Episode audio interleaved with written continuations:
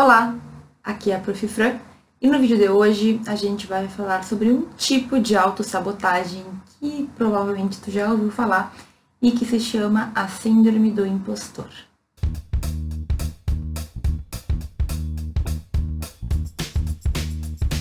Bom, muito provavelmente tu já ouviu falar sobre a Síndrome do Impostor, que também é chamada de Síndrome da Fraude, e basicamente é um sentimento que muitas pessoas têm de que elas não são boas o suficiente, ou de que a vida delas é uma fraude, ou de que elas enganam outras pessoas quando na verdade elas não sabem nada, e até uma dificuldade de reconhecer vitórias, de reconhecer coisas boas e pontos positivos. Eu percebo que existe muita gente que tem esse sentimento, que sofre com isso e que não tem ideia de como sair desse momento, como sair daquela coisa que parece que vira um círculo vicioso, né? Então, quem sofre de síndrome do impostor, e infelizmente não é uma doença catalogada, não é uma desordem psicológica, então a gente só começou a falar sobre isso há pouco tempo. Quem sofre com isso, muitas vezes acha que até merece ter esse sofrimento, porque efetivamente ela não merecia ter o que ela tem. Essa síndrome eu vejo também que com frequência atinge alunos de direito, pessoas que estudam em faculdades que muitas vezes a gente não consegue ter um domínio ou um controle sobre todo o conhecimento. E no vídeo de hoje eu quero te falar exatamente por que, que eu penso que esse tipo de problema nos atinge com bastante frequência, certo? No direito, quais são os elementos sociológicos ou sociais, enfim, que eu percebo que geram influência e eu também quero te trazer alguns passos, algumas possibilidades de ações simples que podem te ajudar a superar isso. Então, a gente vai falar um pouquinho sobre essa síndrome, que é um tipo de autossabotagem, porque tu tá te prejudicando. A gente vai falar especificamente no direito que eu percebo e no final eu quero te dar alguns conselhos que podem te ajudar a sair ou a diminuir bastante essa coisa ruim que a gente pode carregar. Bom, gente, essa síndrome, então, apesar de não ser considerada uma síndrome especificamente estudada pelos psiquiatras e pelos psicólogos, ela é algo que cada vez mais a gente percebe que as pessoas estão descobrindo. Então, isso começou a ficar mais falado e mais discutido quando grandes personalidades, atrizes, pessoas famosas, celebridades, pessoas que eram reconhecidamente boas no que faziam, começaram a abrir para a população, para o público em geral, alguns sentimentos que elas tinham em relação a si mesmas. Então, é claro que se tu não comentar, se tu não dividir, ninguém vai saber que tu tem esse sentimento. Então, aí começa já um certo ponto, porque muitas pessoas têm receio de abrir os sentimentos, de falar sobre esse tipo de coisa, porque pensam no que os outros vão pensar delas, certo? Mas lá no interior, lá no íntimo dessa pessoa que sofre dessa síndrome, ela tem uma impressão de que ela é incapaz. É como se ela sentisse que ela não merece ter o que ela tem, que as habilidades dela na verdade não existem, que ela engana os outros e que tudo não passa de uma grande ilusão, de uma grande farsa. É por isso que chamam de síndrome da fraude também, porque a pessoa se sente uma fraude. Ela se sente um impostor ou uma impostora, porque ela entende que por mais que ela tenha alcançado muitas coisas, as vitórias dela talvez não signifiquem que ela seja boa no que ela faz porque essa pessoa pensa que ela contou muito com a sorte, ou ela pensa que ela estava apenas no lugar certo na hora certa, ou ela pensa que tudo foi um engano, que mesmo sem querer ela demonstrou para os outros algo que ela não era, e tudo isso vai, digamos assim, gerando um nó na cabeça da pessoa. O que acontece então? É claro que podem existir fatores individuais que podem nos levar a ter esse pensamento e esse sentimento. Então, eu vi há pouco tempo um documentário da Michelle Obama em que ela comentava que quando ela falou que ela queria ir para uma grande universidade, que se não estou enganada era Harvard, uma dessas grandes universidades dos Estados Unidos, a conselheira pedagógica, e isso é uma coisa bastante comum nos Estados Unidos, então existe alguém que te auxilia a encontrar o teu caminho. Essa mulher falou para ela que ela queria uma universidade que era muito difícil, que ela não seria boa o suficiente para entrar lá. E nesse documentário, a Michelle Obama ela vai contando tudo que ela passou na vida por se sentir inferiorizada, não só em razão disso, mas de outras questões que ela trata lá. Inclusive, eu deixo aqui a recomendação porque é um documentário bastante interessante, traz a perspectiva dela quanto a muitas questões sociais. Mas, enfim, qual é a questão? Por muitos motivos, pode ser que tu sinta que tu não é bom o suficiente, ou que tu não é bom o suficiente, ou que tu não merece, etc e tal.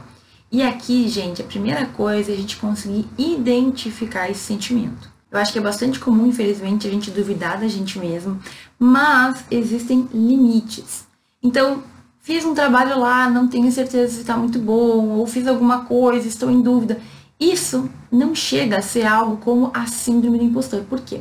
Embora a síndrome não tenha que ser algo permanente, toda vez que tu te sente, ela pode ser algo temporário, ela pode ser algo permanente, ela pode ser algo que acontece de vez em quando. Essa síndrome, ela tende a ser mais forte com maior frequência tu tem essa dor, esse sofrimento de achar que tu não está no lugar adequado, de achar que tu não merece estar onde tu está, de achar que as coisas que tu faz não são boas o suficiente e o pior de tudo, perceber muitas vezes que aquilo que tu lutou muito para conseguir, quando tu conseguiu, tu começa a duvidar se realmente era algo tão importante ou tão difícil assim. Então vejam, essa é uma síndrome, essa é um comportamento, um sentimento bastante sério que pode sim nos causar muito incômodo. Porque quando tu acredita que tu não merece, a tendência é que cada vez tu te exponha menos, tu tenha menos segurança, tu acha que tu realmente não vai conseguir nada na tua vida.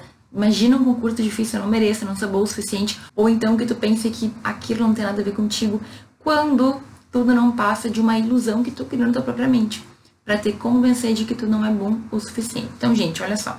Primeira coisa que a gente tem que perceber é que, embora seja algo interno, a gente pode ter sim alguns fatores externos que acabam influenciando. Mas vejam, tudo isso é algo que a gente tem que organizar com a gente mesmo, dentro, sabe? E assim, no direito eu percebo que isso é muito comum, esse sentimento de que nós não somos bons o suficientes, que não vai dar certo pra gente, que a gente nem mereceria muitas vezes estar onde a gente tá. Eu já passei por isso muitas vezes e eu te digo que existem caminhos para a gente conseguir superar essa ideia. Antes de eu falar dessas dicas, desses caminhos para a gente superar, eu quero conversar contigo, no entanto, sobre por que, que eu vejo que no direito isso é algo que acontece com frequência. Bom, gente, eu consigo perceber no direito alguns comportamentos, algumas questões que podem influenciar sim na construção dessa ideia de que a gente não é bom o suficiente. Talvez alguns tu perceba que existem na tua vida, outros talvez não, mas eu consigo perceber, por exemplo, com clareza a imagem que nos vendem sobre como deve ser o jurista. Então, se tu para para pensar, sempre a imagem de uma pessoa com muitos livros, uma pessoa extremamente culta, uma pessoa que entende de todos os assuntos. Olha nas reportagens quando entrevistam um advogado ou um professor de alguma universidade, aquela pessoa fala de uma maneira como se ela dominasse tudo, como se ela estivesse acima dos demais, às vezes até usando uma linguagem super rebuscada que os outros não entendem. Então a gente vai criando na nossa cabeça a imagem de que para sermos bons profissionais do direito, a gente tem que ter aquela pompa, a gente tem que ter aquele jeito, a gente tem que falar difícil. E não é assim que funciona. Na verdade, a gente tem uma imagem de como é o jurista, que é uma imagem que vem sendo repassada de séculos, eu diria, que não corresponde mais à realidade de hoje. Então, tu não precisa corresponder àquela imagem para ser bom no que tu faz. Até eu venho percebendo que existem advogados muito, entre aspas, descolados, que falam de uma maneira mais fácil, que fazem as pessoas entenderem. Existem juízes que são assim também, certo? Por quê? é um pouco para desconstruir a imagem de que o jurista tem que ser aquela pessoa austera, que só veste preto, sabe? Que nem ministro do STF. Eu não gosto dessa imagem. Eu acho que existe lugar para todo mundo. Independentemente do jeito como tu te veste, da maneira como tu te expressa, desde que tu use bom português, desde que tu consiga te comunicar e te expressar, eu discordo da ideia de que todos temos que ser daquele jeito. Então, essa imagem que a gente recebe, que muitos falam, que muitos defendem e que até hoje a gente percebe que é a imagem mais tradicional, que inclusive a gente tenta manter. Eu vejo alunos que defendem, por exemplo, a obrigatoriedade de uso de trajes determinados para que a pessoa seja um advogado, para que a pessoa entre no fórum. A gente já falou sobre isso em outro vídeo, né, sobre as vestimentas, sobre o que vestir, vou deixar aqui num cantinho mas vejam, a gente tem que decidir o que a gente quer, né? E eu não acho errado, até acho bonito pessoas que estão lá dando sua entrevista, demonstrando seu conhecimento, mas o que a gente tem que entender em primeiro lugar é que nós não precisamos ser igual aquelas pessoas. A gente tem que escolher as pessoas que a gente se identifica. Bons profissionais que nos demonstram e que aparentemente sejam mais parecidos com a nossa forma. Entende? Então, por exemplo, eu não vou me comparar com um ministro do STF que hoje em dia está numa vida muito diferente, que teve toda uma caminhada, que tem condições muito diferentes. Então, chega a ser injusto a gente criar essas comparações. E quando tu olha lá para um cara que chegou em tal lugar e tu acredita que tu deveria estar no mesmo caminho ou ser minimamente parecido, isso te dá um desconforto. Isso já gera essa ideia de que a gente não está sendo bom o suficiente, certo? Junto a isso, eu percebo, e esse é um tema bem espinhoso, mas olha, eu percebo que nas faculdades de direito, para tentar de certa forma manter o status da profissão, já que a gente tem muita faculdade e muitas não têm um bom ensino, os professores, eles tratam o direito como se fosse algo para poucos. Então, eles falam para o aluno que vai ser muito difícil, eles dão a entender que o aluno não vai conseguir, eles dão a entender que talvez o direito não seja para ti, afinal tu não está dentro do padrão ou tu não tem todas as qualidades ainda. Eu sempre falo que a gente tem que determinar, encontrar, identificar os pontos fracos nossos e fortalecer. Ninguém entra pronto na faculdade. Agora, esses professores que tendem a dificultar a vida do aluno só para demonstrar que o direito não é para qualquer um, na minha percepção, isso é sadismo. E infelizmente eu já tive situações assim, já presenciei, já vivenciei situações em que os professores em vez de auxiliar os alunos, em vez de trazer conhecimento, em vez de fazê-los pensar, só traz esse desespero, sabe? Essa vontade de fazer com que o aluno se sinta sempre incapaz. E assim, tem gente que funciona com essa provocação.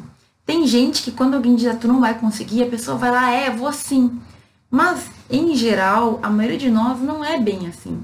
Quando a gente vê uma pessoa que está ali como modelo, que deveria ser a pessoa que nos ensina como agir, como fazer, etc tal, dizendo que a gente não tem condições, falando mal ou dificultando a nossa vida, é meio óbvio que aquilo vai nos impactar negativamente. Então, é claro, gente, eu sempre falo, não é culpa de uma pessoa ou de outra. Eu não gosto da ideia de colocar a culpa dos nossos problemas nos outros. Mas sim, existem professores que não são ideais, que acreditam que como eles sofreram e eles aprenderam assim, o aluno tem que fazer da mesma forma. Também tem que sofrer para aprender. Também tem que ser algo que ele vai te dar um livro dificílimo para ler e tu vai ter que entender. Então, assim, cuidado. Pode acontecer de tu encontrar uma pessoa assim na tua carreira, na tua faculdade. É bastante comum porque nós estamos ainda num processo de modificação do ensino e tudo mais. Talvez esse professor não seja de todo ruim. Talvez consiga aprender coisas bem interessantes, bem importantes com ele. Mas saiba que não é por aí que as coisas funcionam. Pelo menos essa é a minha percepção. Em sala de aula, eu entendo que o professor tem que ser aquela pessoa que facilita para o aluno. Não facilitar no sentido de fazer prova fácil, de não cobrar presença, não é esse o sentido. No sentido de trazer aquilo que o aluno sozinho vai ter muita dificuldade de construir. E a gente complementa, né? O professor nos traz, nos mostra o caminho e a gente vai lá e estuda para conseguir ter completinho, redondinho a nossa formação. Certo? Agora, no direito, eu percebo que é muito forte. Então, primeiro, essa ideia de que a gente tem que ter uma imagem, de que a gente tem que ser de determinada forma para ser um bom jurista.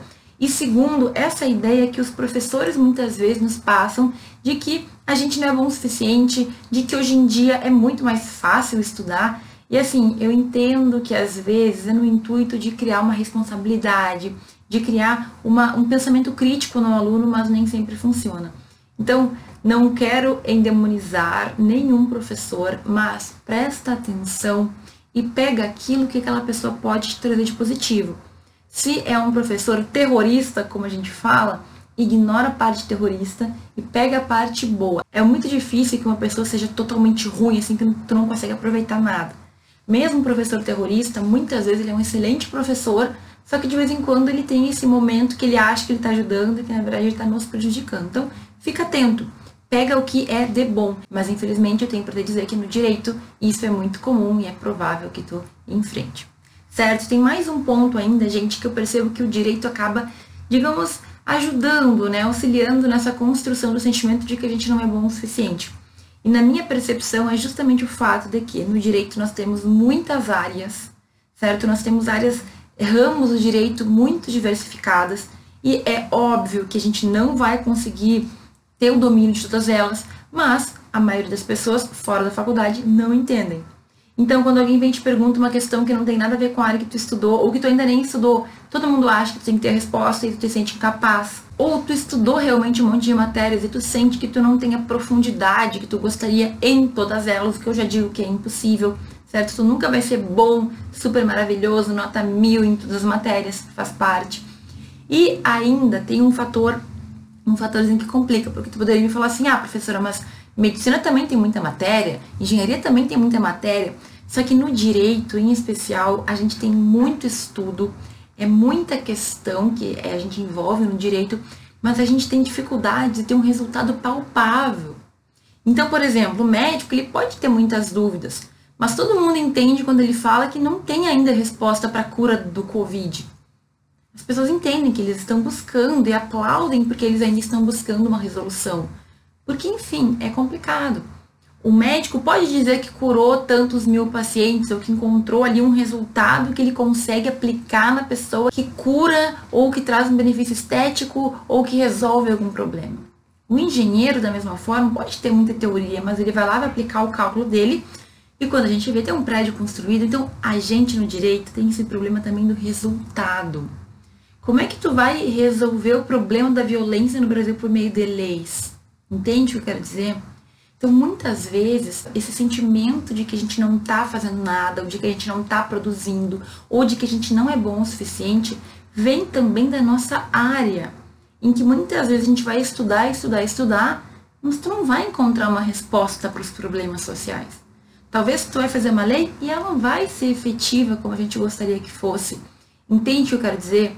Então, com o tempo, a gente aprende a lidar, mas ao meu ver, todas essas questões impactam muito forte na nossa vida. A gente começa a questionar também.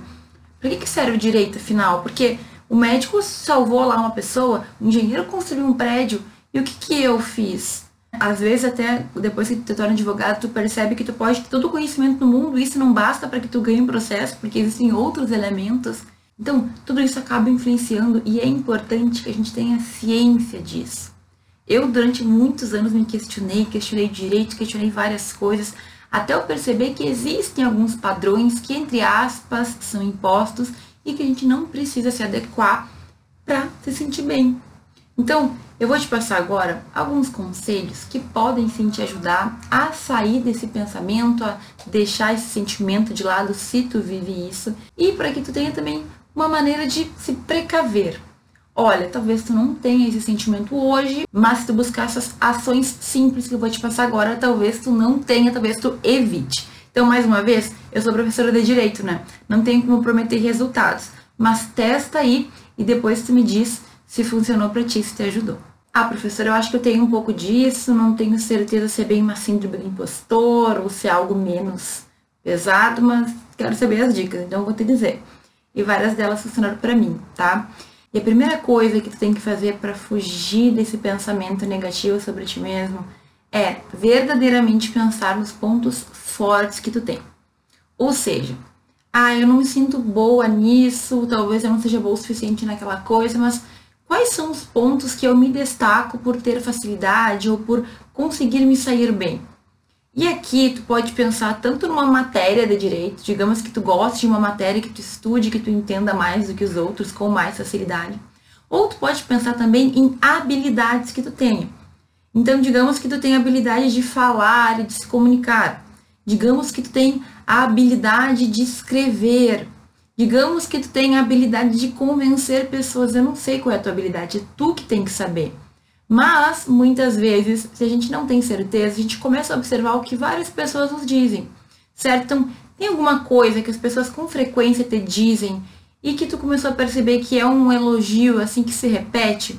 Normalmente, quando mais de uma, duas, três pessoas falam, é porque pode haver alguma coisa ali. Então, por exemplo, uma coisa que eu já ouvi várias vezes é que eu tenho uma facilidade em me comunicar. Eu explico com simplicidade, as pessoas conseguem entender. Vários alunos já me falaram isso.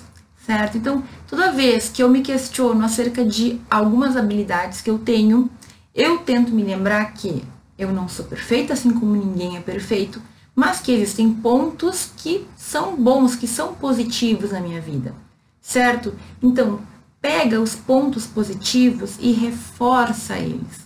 Já falei várias vezes que às vezes nosso erro é perceber que a gente tem coisas boas e coisas não tão boas assim, ou seja, pontos fracos, e focar só no fraco. Não focar no forte, não foca no forte. Foca naquilo que tu é bom em fazer. Certo? Por quê? Porque tu vai se destacar naquilo.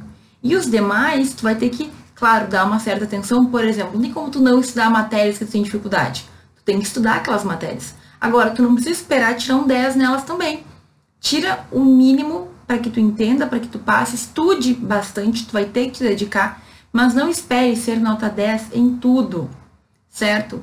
É normal que tu seja 7 em algumas e 10 em outras. Por quê? Porque tu está construindo teu caminho, tu está indo para o lado que tu tem mais facilidade, que tu tem mais domínio. Então, primeira coisa, olha, encontre, defina, veja quais são os pontos fortes que tu tem e fortaleça esses pontos fortes. Pensa aí na habilidade, pensa aí na matéria, pensa aí no que tu faz de bom e reforça, porque quanto mais facilidade a gente tem, a gente começa a sentir que a gente é bom naquilo que a gente faz bem e que efetivamente a gente merece aquele elogio, porque a gente faz bem aquilo lá que a gente faz, entende? Então pensa aí. Primeira coisa, quais são teus pontos fortes? Como que tu pode fortalecer ainda mais esses pontos? O que tu pode fazer? E lembra, ninguém é perfeito, ok? Segunda coisa, gente, que essa também é simples, mas que não é tão fácil assim.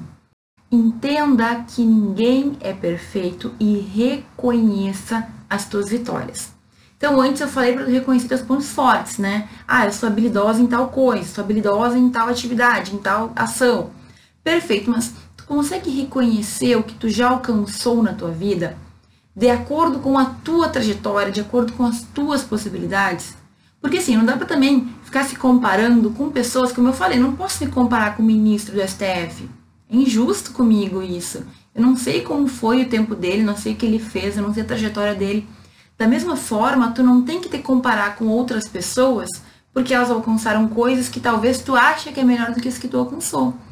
Olha, tem gente que pode ter feito algo que para algumas pessoas não é nada, mas para aquela pessoa foi algo muito importante. Entende o que eu quero dizer? Então, reconheça as tuas vitórias, reconheça aquilo que tu conseguiu, seja grato ou grata por aquilo e veja o que tu fez para chegar lá. Sabe, às vezes a gente também tem que se reconhecer. E uma vez eu ouvi alguém falar que por mais que nós tenhamos pontos negativos, a gente sempre tem que ressaltar os positivos para nós mesmos. É como se fossem autoafirmações. Então, por exemplo, ah, realmente eu tenho tal dificuldade, eu sou muito ruim em burocracia, né? Sei lá, não gosto de burocracia, mas por outro lado, eu consigo explicar com facilidade as coisas. Por outro lado, eu tenho dom da comunicação. E eu uso a palavra dom, mas eu quero dizer que eu tenho facilidade, tá, gente? Porque assim, as pessoas também usam como desculpa o fato de que, ah, Deus mandou e eu tenho, ou Deus não mandou e eu não tenho. Não, muita coisa tu pode adquirir, certo? Se tiver persistência, se tu quiser de verdade. Então, eu até tenho pontos negativos, assim como todos têm, mas quais são os meus pontos positivos? Olha, eu até posso ser um pouco tímida, no entanto, eu escrevo muito bem. No entanto, eu sou uma pessoa que consegue se comunicar de outra maneira. No entanto, eu sei muito de direito constitucional. Entende o que eu quero dizer? Então, tu tem que fazer com que tu mesmo veja. É claro, gente, talvez eu devesse ter falado antes, existem situações que tu vai ter que buscar ajuda de um psicólogo, certo? Ajuda profissional, de pessoas capacitadas que podem facilitar muito esse processo. Mas esses pontos que eu estou citando aqui são coisas muito simples que tu pode começar mesmo antes de ir lá procurar ou visitar um psicólogo, certo? Porque são questões que tu pode fazer em casa e que não vão te fazer mal, ok? Então, olha só. Primeiro, reforça os pontos positivos, pensa como tu pode deixar eles ainda mais fortes. E segundo, reconheça as tuas vitórias comemora as tuas vitórias, sabe? Nossa, consegui estudar para a prova, consegui fazer um trabalho, recebi, tirei uma nota boa. Comemora. E entenda que nem sempre vai ser assim. Vão existir muitas derrotas, faz parte do caminho, mas é assim com todo mundo. E quando a gente entende isso, a gente para de se cobrar tanto, porque a gente percebe que as outras pessoas também estão vivendo no mundo, também são seres humanos, também passam por altos e baixos. E aí parece que tu também te tranquiliza, porque se tu tá fazendo o teu melhor, tá buscando fazer o melhor, perfeito, é isso aí que tu tem que fazer. Tu vai ter bons resultados e alguns não vão ser tão bons assim, e tudo isso faz parte. E por fim, gente, tem último, uma última dica que é excelente, que eu entendo que antigamente era mais difícil de fazer, mas hoje está muito fácil. E é tu encontrar um mentor, ou uma mentora, ou um modelo para seguir. Por que, que eu falo que antes era difícil? Porque, por exemplo, eu não tinha contato com pessoas do direito quando entrei na faculdade. Já falei, né? Eu sou a primeira pessoa da família que faz direito. Até tive uma prima que fez antes de mim, mas ela morava muito longe, então não tinha contato. E quando eu entrei na faculdade, eu estava totalmente, entre aspas, sozinha. Eu não tinha quem recorrer, entende? Eu tinha que recorrer aos meus professores, que muitas vezes não tinham tempo, não tinham interesse, ou aos meus colegas, que não tinham experiência também para me ajudar. Acontece que hoje em dia a gente tem na internet uma gama de pessoas que está ali contando sua trajetória. Então, eu sou apenas uma das pessoas que conta das dificuldades da faculdade, que conta dos erros que cometi, que conta de coisas que poderiam ser feitas melhor ou te dá dicas. Mas existem juízas e juízes, existem promotores, existem delegados, existem advogados, existem pessoas de todas as áreas do direito contando da sua trajetória, contando o que fizeram, incentivando pessoas a fazerem também. E sabe por que isso é importante? Por que é importante eu falar do que dá errado para minha vida? Para que tu saiba que todo mundo passa por isso. Para que tu saiba que o caminho ele vai ter pedras, né? O caminho, a gente vai ter pedras no caminho, mas tu vai ter que saber pular, tu vai ter que saber desviar, tu vai ter que saber superar esses obstáculos, essas dificuldades. Então, Olha, mais uma vez o exemplo do ministro do STF. Digamos que eu olho lá e eu vejo aquela pessoa e ela é inatingível, sei lá, nossa, é distante. Mas é que eu não sei tudo o que aconteceu na vida dela, não sei os perrengues que ela passou, não sei as dificuldades que ela teve, não sei o que ela teve que fazer ou deixar de fazer, o que ela teve que abdicar para chegar lá. Entende? É só um exemplo. Mas hoje em dia, e cada vez mais, a gente tem pessoas que abrem a sua vida para que os outros vejam que perfeição não existe. Então, quando tu fala com uma pessoa que passou pela trajetória, pela carreira que tu quer passar, tu vê que aquela pessoa passou por muitas dificuldades parecidas contigo, tu para de duvidar de ti mesmo, sabe? A gente está vivendo um momento em que isso vem acontecendo com mais frequência. As pessoas estão percebendo que a trajetória não é só chegar lá. A gente não pode só observar a pessoa no seu palco. Tem muito chão, tem muito bastidor, tem o dia a dia, tem coisas difíceis, tem probleminhas que todo ser humano tem. Sabe? Que nem eu brinco, todo mundo tem dor de barriga de vez em quando. Todo mundo fica doente, todo mundo se sente triste, ou se sente alegre, ou comemora pequenas coisas, faz parte. Agora, quando a gente vivia um tempo em que a gente só conseguia ver lá aquele jurista sentado com seus livros e falando austeramente, é óbvio que era difícil. Ainda hoje, como eu falei, a gente tem essa ideia de que nós temos que se encaixar num perfil, numa imagem, numa forma embora isso venha sendo modificado, né? Mas nos dias de hoje a gente tem o grande benefício de conseguir ver pessoas por trás daquilo, por trás das câmeras, por trás de um tribunal. Como que o juiz se comporta no dia a dia? O que, que ele sofreu para chegar até lá? A gente tem muita gente que compartilha esse tipo de coisa. Então, se tu não tem como ver pessoalmente, conversar pessoalmente, encontre alguém que te dê a força que tu precisa para entender que tu também está no processo, certo? Eu sempre conto das minhas peripécias durante a faculdade, durante o mestrado, no doutorado. Por quê? Para que tu saiba que eu passei por isso e que provavelmente tu vai passar e que provavelmente todo mundo passe por uma ou por outra coisa, por uma ou por outra aprovação ou momento ruim. Faz parte, ok? Então, deixa de ser bobo.